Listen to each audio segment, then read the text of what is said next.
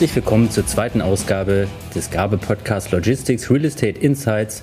Heute zusammen mit meinem Kollegen Jan-Philipp Daun, Geschäftsführer von Gabe Industrial Real Estate. Willkommen. Vielen Dank. Sehr gerne. Heute beschäftigen wir uns mit dem Thema, wo steht der Investmentmarkt? Und da bist du natürlich voll im Thema. Ja, ich glaube, ich stelle mich erstmal kurz vor. Also mein Name ist Jan Philipp Daun, ich bin altgedienter Gabe-Mitarbeiter, bin seit 2011 aktiv dabei und habe in diesen Jahren, wo ich hier gearbeitet habe, vor allem das unternehmerische Denke des Unternehmens sehr zu schätzen gelernt und ich habe immer gerne gearbeitet. Zuständig bin ich für die Bereiche Portfolio Management, Investment und Finanzierung, quasi fürs Geld. Ja, vielen Dank. Das ist äh, sozusagen das, äh, äh, das, das Benzin unseres Unternehmens, äh, Kapital. Nein, das ist ganz, ganz wichtig. Das Geld ist quasi, wie du sagst, das Benzin. Da, damit können wir quasi unser Wachstum finanzieren, damit können wir quasi Investments tätigen und dementsprechend ist auch wichtig, dass wir dieses Geld permanent auf die Plattform bringen und auch auf der Plattform halten. Ja. Aber ähm, die letzten paar Jahre, die waren ja richtig äh, von, von, von vielen Veränderungen geprägt. Äh, gehen wir mal vielleicht mit einem Blick zurück nochmal äh, so in die Urzeit. Ich will immer sagen, äh, die Logistikimmobilie, die ist ja nicht mehr eine Nische. Das cutten wir wieder raus, weil das ist wirklich keine Nische mehr, sondern spätestens seit 2010, würde ich mal sagen, hat sich die Logistikimmobilie wirklich als attraktive Assetklasse etabliert. Und mittlerweile muss man wirklich sagen, 2010, 10 Prozent des Investmentvolumens. Heutzutage, gerade in den letzten Jahren zur, äh, zur Pandemie, 20 bis 25 Prozent. Das ist ja Wahnsinn. Woher kommt das? Ja, also erstmal 2010 ist wahrscheinlich genau richtig, weil ich bin ja 2011 bei Gabe gestartet. Daran liegt das also. Wir haben es äh, rausgefunden. Diesen Boom voll mitgemacht. Und da muss man auch wirklich sagen, das war ja ein beispielloser Boom. Also wir waren damals, ich weiß es selber noch genau, in der Nischenstrategie, die bei den Investoren vor allem Cash-on-Cash -Cash getrieben war. Wir konnten quasi eine Art Überrendite mit dem Cash-on-Cash -Cash erzielen und haben sie uns über die Jahre in meinen Augen zu einem zentralen Pfeiler neben Büro und Wohnen entwickelt. Also wenn man ehrlich ist, ist das quasi am Ende dieses alten Marktes vor der Zinswende ein Dreigespann gewesen. Wohnen, Büro, Logistik. Ja, kann ich so bestätigen. Also in Deutschland ist so ein Gradmesser das äh, Immobilienklima und da kann man das wirklich sehr gut erkennen. Vor, ich sag mal, ja, 2010, da war das ja wirklich getrieben, die drei Assetklassen neben Büro und Handel äh, wohnen ein bisschen. Ab 2010 kam dann wirklich die Logistik dazu und über viele Jahre robbte sich so dann äh, die Logistikimmobilie ein bisschen auf Kosten der Handelsimmobilie an, an, die, an die Speerspitze der, des Investmentsmarktes und dann spätestens mit der Pandemie war dann natürlich im Zuge Systemrelevanz etc. wirklich die, wirklich die besten Werte, die man Immobil äh, beim Immobilienklima messen konnte. Das war natürlich äh, so, sozusagen ähm, ja, der Höhepunkt ähm, im Investmentmarkt. Ich kann mich selber noch gut daran erinnern, wie in den Jahren 2011 und 2012, wie schwierig es da war, überhaupt eine Bank zu finden, um eine Logistik-Projektentwicklung oder ein Logistik-Bestandsobjekt zu finanzieren. Wir mussten damals richtig Überzeugungsarbeit für diese Assetklasse leisten. Und ich erinnere mich noch genau daran, dass wir damals ganztägige Workshops organisiert haben, um dann mit einer Bank, Marktfolge, Markt und auch Gutachtern zusammenzusitzen und zu gucken, was sind die Stärken der Logistikimmobilie. Das hat sich damals voll ausgezahlt. Also viele der Banken, die wir damals bespielt haben, haben danach auch große Portfolien bei uns finanziert. Und das brauchen wir heutzutage nicht mehr machen. Das ist voll angekommen im Markt. Mhm. Ja, würde ich genauso sehen. Ich erinnere mich auch noch daran, dass ich äh, teilweise bei Volksbanken die Asset-Klasse erklärt habe und äh, für die war das was ganz äh, Neues. Aber wie gesagt, das ist alles vorbei. Wir haben wirklich Rekordvolumina äh, 2021 gehabt. Wir haben äh, Vervielfacher oder Faktoren bis zu 30 äh, äh, im Markt gesehen. Aber das ist ja heute leider nicht mehr so. Nee, das ist genau das Richtige. Und ich persönlich unterscheide auch zwar zwischen dem Markt vor und nach der Zinswende. Also wenn wir den Markt vor der Zinswende angucken, dann kamen da zwei Megatrends zusammen auf der einen Seite dieser generelle, ich nenne es immer Betongold-Boom, also der Run Richtung Immobilie, der natürlich ausgelöst war durch die niedrigen Zinsen. Ja. Und auf der anderen Seite der E-Commerce-Boom im Internet. Und dieser E-Commerce-Boom wurde dann durch Corona noch verstärkt. Auf einmal haben wir alle angefangen, online zu kaufen. Und schlussendlich sind ja Logistikimmobilien nur der verlängerte Arm des Internet-Shoppings. Und dementsprechend äh, war das auch in unserer Asset-Klasse 2020, 2021, 2022. Äh, die Vervielfältiger gingen immer höher, die Renditen gingen runter. Und äh, ja, wir waren quasi im Megaboom angekommen. Und das kann man sich ausdrücken. Mhm. Aber ja. auch ganz klar, dann kam die Zinswende. Mhm. Wir haben schon angesprochen, ich würde sagen ab ja, Frühjahr, Sommer 22 und als die Zinsen hochgingen, haben sich natürlich dementsprechend die Vervielfältiger auch verändert. Ja, ist ein ganz anderer Markt, total. Also ich, ich würde immer noch mal einmal ergänzen, E-Commerce wird immer so als der Treiber gesehen. Ich gucke mir natürlich als Researcher mal die Komposition und die Zusammensetzung des Take-Ups an und da muss man natürlich auch sagen, das ganz klassische Brot- und Buttergeschäft ist, funktioniert auch noch gut. Ähm, aber sicherlich in der Pandemie war das absolut wichtig. Dass, äh, wir haben ja gesehen, dass sie alle enorme Kapazitäten aufgebaut haben. Ich persönlich sehe das immer zweigeteilt. Also uns allen klar, dass der E-Commerce 15, vielleicht 20 Prozent der Nachfrage ausmacht. Ähm, und dementsprechend 80 Prozent macht er nicht aus. Mhm. Aber für Investoren war quasi der E-Commerce-Boom der Grund, äh, die Logistikimmobilie wahrzunehmen. Und dementsprechend, das spielt schon eine große Rolle. Und auch ganz klar, beim, beim E-Com war vor allem dieses Thema die Wachstumsraten. Wie stark der gewachsen ist, das war so ein bisschen der, der, der, der Antreiber unseres Booms. Mhm. Und es wird, wird ja auch wieder äh, kommen. Aber in der Tat mit dem Wechsel, Jahreswechsel 2021, 2022, mit der enorm hohen Inflation mhm. oder nach der Pandemie, so die ganzen äh, Versandhändler, Onlinehändler, die hatten natürlich äh, darauf spekuliert, geschielt, dass die Konsumenten so richtig wieder loslegen und das angesparte Geld konsumieren.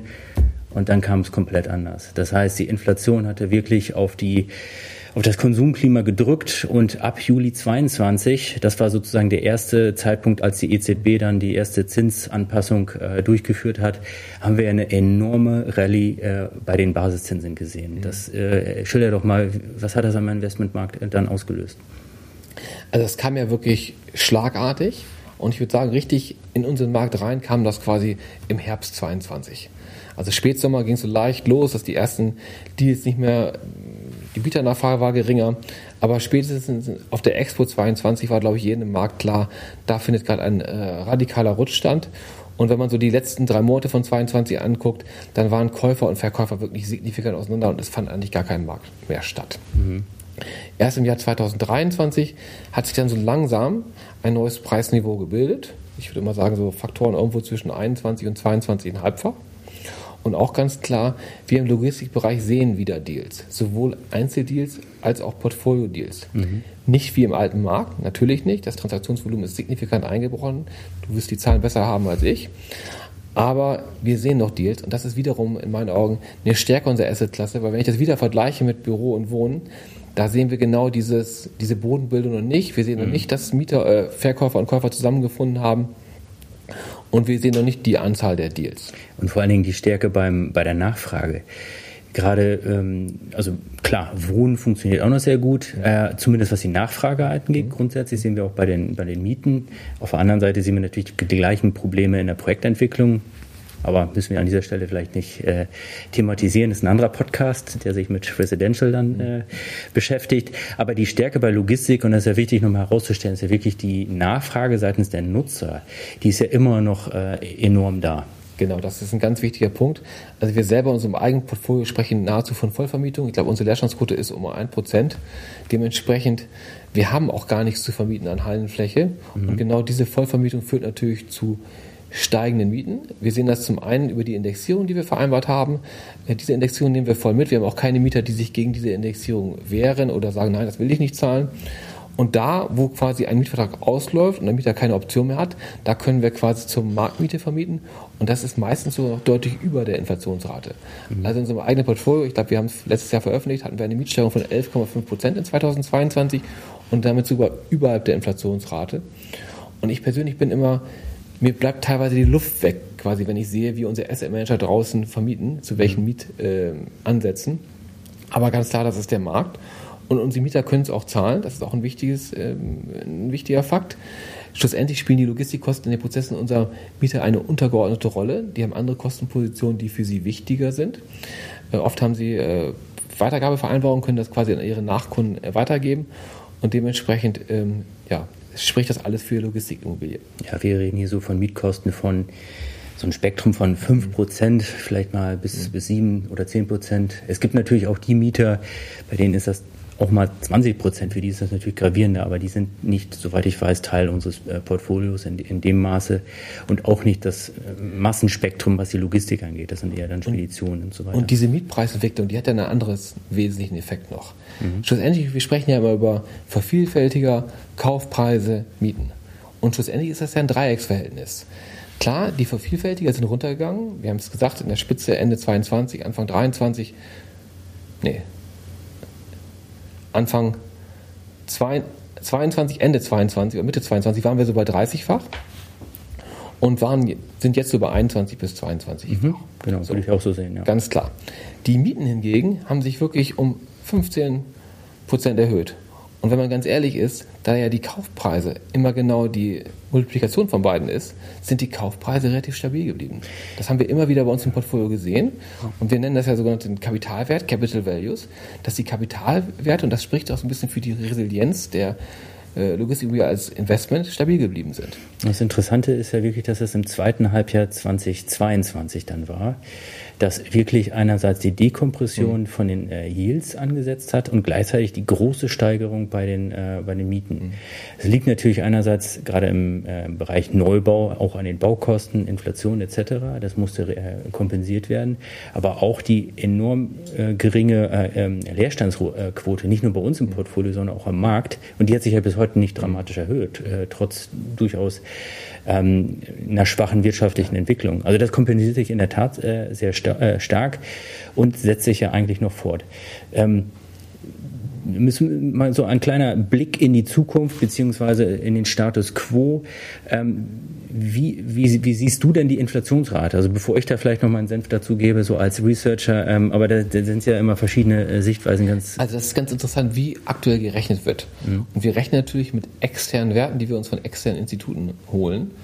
Und da finde ich es immer verwunderlich, unsere Teams rechnen aktuell mit relativ überschaubaren Inflationsraten. Ohne jetzt quasi in mein Handbuch reinzugucken, wie wir genau rechnen, aber das sind relativ geringe Werte. Und ich persönlich kann mir nicht vorstellen, dass die Inflationsrate so gering ist, wie wir sie aktuell in unseren Modellen berücksichtigen. Mhm. Dementsprechend persönlich gehe ich von einer Inflationsrate aus, die nicht mehr so zweistellig ist, wie wir sie gesehen haben, oder 8, 9 Prozent, sondern irgendwie was bei 4 Prozent. Aber ganz klar, ähm, die Inflation wird uns nicht so schnell verlassen, wie, wie wir das alle erhoffen. Auch ganz wichtig, ich glaube weiterhin, dass das Mietwachstum im Bereich Logistikimmobilie oberhalb der Inflationsrate ist. Was auch wiederum so ein bisschen für die Stärke der Assetklasse spricht. Natürlich nicht mehr so 15 Prozent wie in 2022, das wird auch nicht mehr der Markt sein, aber ganz klar, unser Mietwachstum wird immer noch stark sein. Mhm. Vielleicht um das mit ein paar Zahlen unter, äh, zu unterlegen, du hast völlig recht, die Bandbreite, was die prognostizierte Inflation für das nächste Jahr angeht, ist enorm groß. Woran liegt das denn? Also wir reden hier wirklich von einigen Instituten, die zugegeben sehr progressiv sind und unter ein Prozent. So, da kann man vielleicht mal äh, einen Blick in die Glaskugel werfen. Warum kommen die da drauf? Weil zum Beispiel die industriellen Vorprodukte gerade massiv runtergehen, was die Preisstrukturen angeht, weil die Unternehmen auch die Margen nicht mehr weitergehen können. Das wird sich niederschlagen und dann geht man davon aus, dass die Teuerung von aus, aus 2024 auf 2023 blickend äh, sozusagen jetzt nur noch marginal sich weiter fortsetzen wird. Andere, und jetzt ist ja auch jüngst die neue ähm, Gemeinschaftsprognose ähm, erf äh, erfolgt oder publiziert worden, die gehen von einer äh, Inflationsrate aus, die eher so im Bereich drei Prozent liegt, was glaube ich nicht unrealistisch ist. Aber ob es jetzt 2,5, 2,7 oder wie auch immer ist, ich gebe dir vollkommen recht, die Mietpreissteigerung wird auch im kommenden Jahr eher so 5 oder 5 äh, plus Prozent sein, nachdem wir jetzt die letzten Jahre auch häufiger mal 10 oder 15 Prozent in einzelnen Märkten hätten. Ähm, das kompensiert das dann natürlich. Ne? Also von daher, ähm, aber wird das den gordischen Knoten lösen? Wird das den Investmentmarkt dann auch schon wieder auflösen oder braucht das einfach noch ein bisschen? Was ist deine Meinung? Also der Investmentmarkt hat ja aktuell vor allem ein Problem und das ist so ein bisschen dieses Denominator-Effekt, dass die typischen Investoren, die bislang in Deutschland investiert haben, der deutsche Investor, aufgrund der Quote nicht investieren können. Mhm. So. Das wird sich jetzt nicht so kurzfristig aufheben, das muss man sich auch mal ganz klar sagen. Wir sehen aber auch ganz klar, dass andere Geldquellen, das angloamerikanische Geld, ganz verstärkt nach, nach Deutschland und auch nach Europa dringt.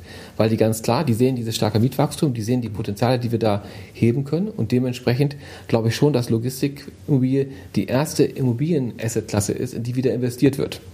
Und dementsprechend sehe ich uns auch als Plattform, uns als Asset-Klasse gut gerüstet für den nächsten Markt. Also die können ihre Immobilienquote nicht erhöhen, das verstehe ich, weil sie ausgereizt ist. Aber ist es dann, sieht man das auch schon, ähm, dass sozusagen der Switch von zum Beispiel Büro, weil es äh, strukturelle äh, ähm, äh, Schwierigkeiten gibt oder Handel hin zu Logistik dann erfolgen? Wenn man mit Investoren spricht, dann wollen die ganz gerne genau diesen Switch haben. Aber wir haben ja gerade schon darüber gesprochen, dass Büro aktuell nicht handelbar ist. Mhm. Und dementsprechend, sie kriegen ihre Bürobestände auch nicht reduziert, zumindest nicht zu den Preisen, die sie glauben, dass die richtigen Preise sind. Und dementsprechend ist dieser Switch für die Investoren relativ schwierig. Aber mit den meisten Investoren, mit denen man spricht, sagen wir, wenn Immobilie, dann Logistikimmobilie. Und das betrifft dann welche Art Investoren? Sind das die äh, lokalen oder sind das die aus, aus äh, Übersee? Wir sprechen natürlich mit allen Investoren. Über die ich jetzt hier gerade spreche, sind überwiegend die deutschen Investoren, die deutschen Pensionskassen, die deutschen Versorgungswerke, die deutschen Sparkassen. Äh, die angloamerikanischen Investoren sind deutlich bullischer. Die sehen wirklich dieses, ähm, dieses harte Mietwachstum und interessanterweise fordern das auch ein. Ich hatte gerade gestern wieder einen Call mit einem angloamerikanischen Investor, der immer sagte, das ist so ein guter Standort, da ist mir eure Mietpreiseinnahme viel zu konservativ. Und die war aus meiner Sicht schon gut, mhm. war schon aggressiv. Aber er sagte, nee, in Märkten, wo wir eine so geringe Leerstandsquote sehen, die so urban gelegen sind, müsst ihr viel aggressiver sowohl in der Vermietung vorgehen, als auch quasi im Modell in der Kaufpreisunterlegung annehmen. Wie ist denn das mit dem, ähm, also ich nehme mal mit, das Interesse ist da, so sehe ich das ja auch. Die Vorsicht ist noch da. Was muss passieren, damit es äh, wieder richtig losgeht? Es muss Stabilität einkehren. Das heißt, die Finanzierungskosten müssen sich nicht mehr verändern. Man muss wissen, wie das funktioniert. Das heißt, im Endeffekt, Inflation geht runter, die äh, EZB-Zinsen oder die, die, die Basiszinsen bleiben erstmal stabil, so die letzte Anpassungsrunde. Und das war ja das Ende einer richtigen Rallye. Ich glaube, man hat nie in der Zeit der EZB oder der, der, der Basiszinsen in so kurzer Zeit die, die Zinsen so mhm. hoch äh, getrieben. Ähm, und jetzt die letzte Ankündigung war ja das Tafelbergmodell. Erstmal stabil lassen. Das heißt, ähm, zusammen mit der Prognose, Inflation wird bis nächstes Jahr in den Griff bekommen. Ob man jetzt bei zwei, drei oder dreieinhalb Prozent äh, sei dahingestellt. Ich würde sogar sagen, es wäre möglich, dass wir nächstes Jahr schon, wenn das alles so eintritt und nicht irgendwelche externen Schocks noch wieder alles, äh, ähm, ich sag mal, über den Haufen werfen, dass wir dann auch wieder ein, die Schraube zurückdrehen können. Vielleicht marginal, aber dieses typische Window of Opportunity. Wann, wann, wann würdest du das denn ansetzen? Ich hoffe in 2024, dass es kommt. Ähm, aber genau wissen tun wir das nicht. Weil ganz klar, es gibt ja nicht nur das böse Wort Zinsen und Zinssteigerung, sondern es gibt ja auch das böse Wort Rezension. Rezession. Genau. Rezession. Es gibt beides. Es gibt beides. Beide können böse sein. Ist auch ein böses Wort, die Rezension unseres Podcasts wird zeigen. aber die Rezession ist natürlich auch ein Thema, was über uns schwebt. Und da achtet jeder drauf, was kommt auf die deutsche Wirtschaft zu, was kommt auf die europäische Wirtschaft zu. Und äh, da muss mehr Klarheit herrschen, wie es da weitergeht. Ja, sehe ich genauso. Und ich gucke da auch ein bisschen äh, nicht mit Sorge in die Zukunft, weil ich sehe auch, äh, versuche immer das äh, Glas halb voll zu sehen. Aber wenn ich mir angucke, was zum Beispiel mit unserem ein, einem unserer größten Handelspartner China, was da passiert, da muss man natürlich gucken, wird die, der Bedarf an Flächen, sowohl in Produktion, aber auch vor- und nachgelagert natürlich Logistik, gleich hoch bleiben. Wenn man mal in die Vergangenheit guckt, ist unser Take-up sehr stark korreliert immer mit dem äh, GDP, also mit, dem, äh, mit der Entwicklung bei, bei der Bruttowertschöpfung. Im Moment zeigen die Prognosen natürlich neben einer kleinen Delle trotzdem bis 2030 äh, schon auch, wenn auch ein geringes, moderates Wachstum, aber wenn sich das dem entlanghangelt und wir gucken darauf, dass zum Beispiel E-Commerce wieder äh, anspringt, dann glaube ich schon, dass es wieder Bedarf gibt. Und wir können natürlich auch all diese ganzen Sachen in die Waagschale werfen, wie Batterieproduktion wird aufgebaut, also solche Industrien wie äh, Chipindustrie oder eigentlich dieses typische Re- und Nearshoring. Damit triggere ich schon eine unserer nächsten Podcast-Folgen an. Faktencheck, Re- und Nearshoring. Äh, siehst du da auch viel Potenzial? Nein, wir haben es ja bei den großen Vermietungen gesehen, die wir jetzt 2022 gemacht haben. Also unsere beiden größten Vermietungen waren in die Automobilindustrie. Hätte man 2022 2020 mit einem Investor gesprochen. Da haben die alle damals gerade die Automobillogistik ganz, ganz kritisch gesehen und haben gesagt, uh, das wird schwierig, das wollen wir nicht im Portfolio haben. Und jetzt sind das gerade unsere, unsere stärksten Nachfragegruppen. Genau was du beschrieben hast, ist die Mobilitätswende. Mhm. Äh, wir, wir, investieren ganz stark in die Mobilitätswende. Dementsprechend brauchen, brauchen wir Batterielager, wir brauchen quasi äh, andere ja, Pufferleger quasi für die Automobilindustrie. Das ist ein ganz großer Flächennachfrager. Dasselbe ist mit der Energiewende. Ich habe eine Reihe von äh, Anmietungen gesehen, die sich mit der Energiewende beschäftigen. Die, die Windkraftbetreiber brauchen große Lagerbestände. Also da gibt es vieles, was die Wirtschaft gerade verändert. Mhm. Und jede Veränderung bedeutet auch immer Logistik. Und auch ganz klar, du hast auch gerade schon China angesprochen, wir sehen auch quasi eine globale Veränderung und diese Abhängigkeit von Lieferketten, wie gefährlich das ist, ist auch jedem klar geworden. Und dementsprechend, ich glaube, fast jede Industrie setzt verstärkt auf sogenannte Pufferleger und es wird wieder eingelagert. Mhm. Genau wie wir alle in der Corona-Pandemie kleine Lebensmittel- und Toilettenpapiervorräte uns angelegt haben, so tickt die deutsche Industrie auch. Ja, das klingt ja wirklich schon danach, als ob wir die Themen für die nächsten Folgen gefunden haben. Ähm, Im Sinne von Transformation der Wirtschaft, das hat das für Folgen. Wir werden in der Tat gucken, wie äh, läuft das dann mit der Rezession? Wird sie sozusagen, äh, können wir sie nochmal umschiffen? Ich meine, wir stecken ja nicht in einer tiefen Rezession, sondern in einer leichten.